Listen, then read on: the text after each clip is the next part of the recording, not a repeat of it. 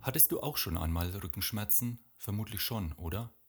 Und wenn nein, dann gehörst du zur absoluten Minderheit der Bevölkerung, denn 80% haben bereits mindestens einmal im Leben unter Rückenschmerzen gelitten. Schmerzen insbesondere im unteren Rückenbereich, also in der unteren Wirbelsäule am Übergang zum Kreuzbein, der sogenannte Low Back Pain, zählen mittlerweile zu den größten akuten Gesundheitsproblemen in unserer Wohlstandsgesellschaft. Und vermutlich nehmen bis zu 10% der Fälle einen chronischen Verlauf. Sie sind neben Kopfschmerzen der häufigste Grund für Arbeitsunfähigkeit und Langzeitbehinderungen. Ältere Erwachsene sind davon meist häufiger betroffen und die Symptome dauern bei ihnen etwas länger. Das Gute, mit höherem Alter scheinen die Rückenschmerzen dann abzunehmen. Das liegt daran, dass bei manchen Betroffenen die Wirbelsäule sich versteift, wodurch zwar die Beweglichkeit leidet, aber die Schmerzen nachlassen. Allerdings sind Rückenschmerzen keine typische Alterserkrankung und sie sind eigentlich auch keine Krankheit, sondern ein Symptom. Die Ursachen sind nämlich vielfältig und machen eine Diagnose deshalb oft so schwierig. Hi und herzlich willkommen zum Podcast Brain Food for Leaders. Impulse für Menschen, die Verantwortung übernehmen für sich selbst und für andere. Mein Name ist Thomas Geuss. Aus irgendeinem Grund, den ich gar nicht so explizit benennen kann, lasse ich meinem Körper nicht den Stellenwert zukommen, der ihm eigentlich zusteht. Ich habe hierüber in meinem Podcast Folge 48 ich sollte mehr auf meinen Körper hören, schon einmal berichtet. Ich arbeite manchmal den lieben langen Tag in einer ergonomisch ungünstigen Sitzhaltung an meinem Schreibtisch, in einem nicht gerade gut gelüfteten Büro mit unzureichenden Lichtverhältnissen. Und die Hinweise, jetzt doch endlich mal eine Pause zu machen, verbunden mit kurzen Bewegungsübungen, ignoriere ich geflissentlich. Und das trotz all meines Wissens, dass Vorgänge in meiner Psyche in einer engen Verbindung zu den Vorgängen in meinem Organismus stehen. Komisch, warum haben wir eigentlich in unserer deutschen Sprache kein eigenes Wort für Psyche? Ist das die Seele? In Wikipedia steht bei Psyche. Die Psyche, altgriechisch Seele, bezeichnet die Gesamtheit aller geistigen Eigenschaften und Persönlichkeitsmerkmale eines Individuums oder speziell eines Menschen. Sie beinhaltet Fühlen, Denken, und sämtliche individuellen geistigen Fähigkeiten, also somit auch unter anderem Denkvermögen, Lernfähigkeit, Emotionen, Wahrnehmung, Empfindung, Empathie, Wissen, Intuition oder Motivation. Darüber hinaus sind auch Träume mit der Psyche in Verbindung zu bringen. Im Gegensatz zur Seele umfasst die Psyche keine transzendenten Elemente. Erkrankungen der Psyche werden als psychische Störungen bezeichnet. In der Medizin geht man heute von der Annahme aus, dass Körper in Klammern Physis und Geist in Klammern Psyche nicht grundsätzlich voneinander unabhängig sind, sondern sich gegenseitig beeinflussen können, in Klammern Psychosomatik. Das nun mal so nebenbei zu Psyche und Seele. Mir persönlich ist der Begriff Seele etwas näher als der Begriff Psyche. Nur so ein kleiner Gedankensprung. Aber zurück zum Thema. In einer wissenschaftlichen Untersuchung zu Körper und Psyche wurde die Körperhaltung amerikanischer männlicher Highschool-Absolventen unmittelbar, nachdem sie ihre Examensnote erhalten hatten, analysiert. Wie man sich bildhaft vorstellen kann, änderten diejenigen mit den besten Noten und die mit den schlechtesten Noten ihre Körperhaltung am auffälligsten. Der Stolz auf den guten Abschluss drückte sich körperlich so aus, dass der Kopf und der Körper sich aufrichteten und sie sich so groß wie möglich machten. Manche wirkten vor Stolz wie angeschwollen und aufgeblasen, also stolz wie ein Pfau. Das scheint nicht nur so bei amerikanischen Highschool-Absolventen der Fall zu sein, sondern auch bei einem amerikanischen Präsidenten. Aber darum geht es hier ja nicht. Und diejenigen mit den schlechtesten Noten, also die Highschool-Loser, nahmen eine gebeugte Haltung ein, duckten sich weg, wollten sich verstecken. Studenten mit Noten im mittleren Bereich wiederum zeigten wenig bis keine Veränderung ihrer Körperhaltung. Also hier findet das psychische Erleben, nämlich Stolz, seinen direkten Niederschlag im äußerlich sichtbaren Körperausdruck, eben Psychosomatik. Aber gilt das auch in die andere Richtung, also dass mein Körpererleben der Auslöser für mein psychisches Erleben ist? Dass also meine Körperhaltung Einfluss auf meine Emotionen hat, also eine somatopsychische Rückkopplung stattfindet. Hierzu gibt es mittlerweile eine Reihe von spannenden Untersuchungen unter dem Begriff Body Feedback, also Rückmeldungen vom Körper an das Gehirn. Die Wissenschaftler Riskind und Gottey haben 1982 Studenten zu einem Test zum räumlichen Denken eingeladen. In der Pause wurden die Probanden so nebenbei gefragt, ob sie spontan an einem anderen Test teilnehmen würden. Das war allerdings der eigentliche Versuch. Zum Schein wurden die Hautleitfähigkeit und die Muskelaktivität gemessen. Dafür wurden die Studenten mit Elektroden verkabelt und sie mussten acht Minuten lang in verschiedenen Stellungen verharren. Eine Gruppe gekrümmt, die andere aufrecht. Anschließend bedankte sich die Versuchsleitung herzlich bei den freiwilligen Testpersonen und die eigentliche Studie zum räumlichen Denken wurde wieder aufgenommen. Diesmal bestand der Test zum räumlichen Denken aus der Aufgabe, ein unlösbares geometrisches Puzzle zusammenzusetzen. Und jetzt wurde das gemessen, was die Versuchsleiter eigentlich interessierte, nämlich ob das Durchhaltevermögen bei einer frustrierenden Aufgabe in Zusammenhang steht mit der vorher eingenommenen Körperhaltung. Gemessen wurde dabei die Anzahl der Puzzleteilchen, die die Testperson vom Stapel nahmen, bis sie frustriert waren, denn die Aufgabe war ja unlösbar, und die Arbeit am Stapel beendeten und zum nächsten Puzzle wechselten. Das Ergebnis war eindeutig und du vermutest schon richtig. Die Testpersonen, die vorher acht Minuten lang in einer gekrümmten Haltung gesessen hatten, nahmen im Schnitt 10,78 Puzzleteilchen vom Stapel, bis sie frustriert aufgaben und zum nächsten Puzzle wechselten. Die andere Gruppe, die aufrecht gesessen war, wechselte den Stapel erst nach 17,11 Teilchen. Das heißt, jene Probanden, die in aufrechter Haltung gesessen hatten, schnitten um einiges besser ab wie die gebückten und arbeiteten auch länger motiviert an ihren Aufgaben.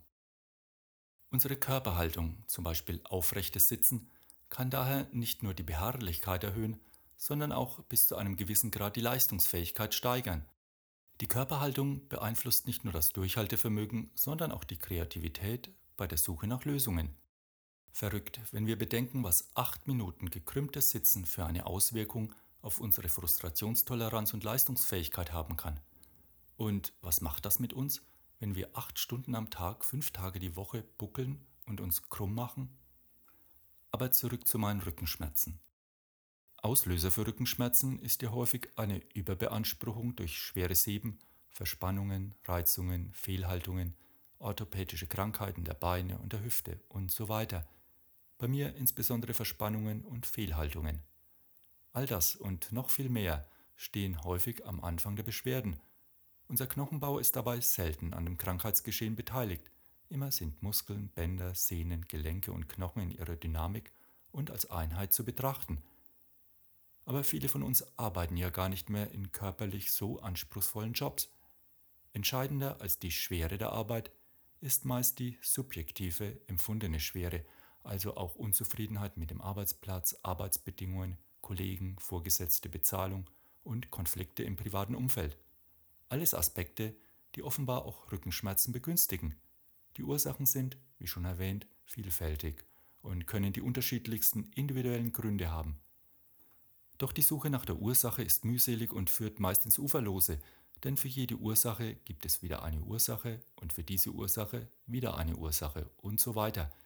Ich selbst habe auch schon mal alle möglichen Diagnosemethoden über mich gehen lassen und wusste danach nicht wirklich, woher die Schmerzen stammen.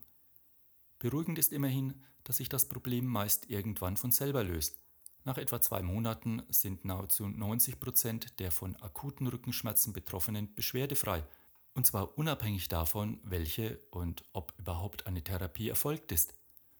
Bei den ca. 10% der Patienten, die wegen des Symptoms Rückenschmerz den Arzt aufsuchen, kann eine spezifische Krankheit gefunden werden, die hinter dem Geschehen steckt.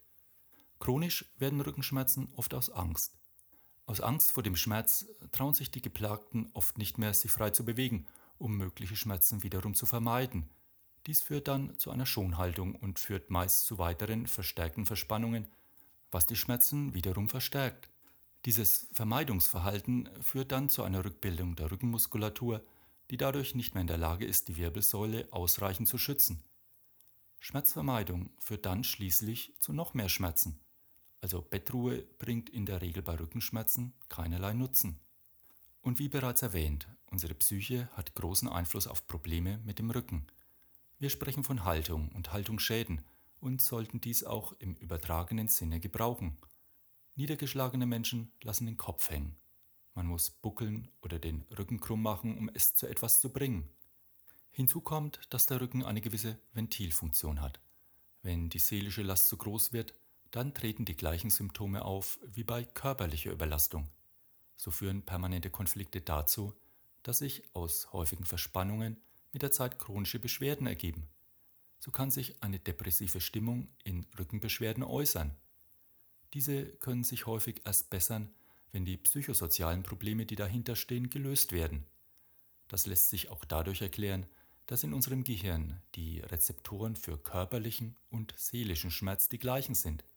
Social Pain is Physical Pain. Anstatt zu fragen, was hast du, Rückenschmerzen, ist es manchmal hilfreicher zu fragen, was fehlt dir? Vielleicht will mir der Schmerz ja auch noch etwas mitteilen, nämlich kümmere dich um dich, da ist in deinem Leben zurzeit etwas nicht in Ordnung. Jeder von uns hat ja so seine eigene Art Krankheiten und Schmerzen zu verarbeiten und die Schmerzschwelle ist ja individuell unterschiedlich. Nur nicht jede Bewältigungsstrategie ist für den Heilungsprozess günstig. Hier mal ein Angebot von vier verschiedenen Schmerztypen. Welcher kommt dir denn am nächsten? Da ist die fröhliche Verdrängerin. Du glaubst, du bist unverwundbar und bagatellisierst die Schmerzen. Ach, das ist schon nicht so schlimm, das wird schon wieder, macht euch keine Sorgen, Unkraut vergeht nicht. Es gelingt dir mühelos, dich abzulenken, weil du meist Feuer und Flamme für eine Sache bist, dich begeistern kannst und dabei auch ungeheuer produktiv bist. Diese positive Strategie wird dir zur Falle, wenn es tatsächlich um ernstere Krankheiten geht. Die Verdrängerin macht nie eine Pause, Tage und Nächte lang kann sie sich engagieren und dabei ihren Schmerz ignorieren. So kommt es zu Überanstrengungen, Andauernde einseitige Belastungen und Überforderungen führen dann zu chronischen Beschwerden. Und wie wäre es mit dem verbissenen Kämpfer? Du beißt die Zähne zusammen und ignorierst körperliche Signale. Entspannung ist für dich ein Fremdwort. Pausen sind nur für Schwächlinge, denn ein Indianer kennt keinen Schmerz. Du bist halt nun einmal abgehärtet. Jammern ist was für Weicheier und du gehörst zu den Taffen. Stress und Probleme frisst dieser Typ in sich hinein. Dass es dir nicht gut geht, äußert sich nur durch deine gequälte, verbissene Mimik oder angespannte Körperhaltung. Doch falscher Ehrgeiz, Disziplin und übertriebene Aktivität überfordern deinen ohnehin überstrapazierten Organismus. Die negative Grundhaltung ist auf Kampf programmiert und tut ihr Übriges. So verhärten und verstärken sich deine Schmerzen und führen ebenfalls zu chronischen Beschwerden. Oder wie wär's mit dem ängstlichen Vermeider? Du neigst zu Katastrophendenken. Überall siehst du die Gefahr. Wenn es irgendwo zwickt, reagierst du mit einer Art Starre. Es tut weh, ich rühre mich gar nicht mehr. Das Fatale durch Bewegungsmangel und die dauerhafte Schonhaltung verkümmert die Muskulatur. Das belastet wiederum die Wirbelsäule und so weiter. Da das Schmerzempfinden bei gedämpfter, resignativer Grundstimmung erhöht ist, verstärkt sich die Fehlhaltung eher noch und führt letztendlich zu chronischen, behandlungsresistenten Beschwerden. Oder hast du auch etwas von der positiv Einsichtigen in dir? Du gehst auch nicht unbedingt immer vernünftig mit dir um, doch wenn du mal über die Stränge geschlagen hast, nimmst du körperliche Symptome ernst. Du stellst dich deinem falschen Verhalten und bist bereit, dich zu ändern denn du hast keine Probleme, auch mal abzuschalten und fünfe gerade sein zu lassen. Und deshalb hältst du dich an die Ratschläge der Gesundheitsexperten, bewegst dich und bleibst bei einem gesundheitsbewussten Verhalten.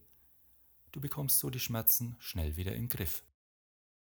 Also ich kenne sie alle vier und ich bin sehr glücklich darüber, dass der positiv Einsichtige in mir zum Schluss doch immer die Oberhand behält. Eine Faustregel zur Erhaltung eines gesunden Rückens alles, was gut tut, tut auch dem Rücken gut. Wer sich entspannt, egal wie, entspannt immer auch seine Muskeln.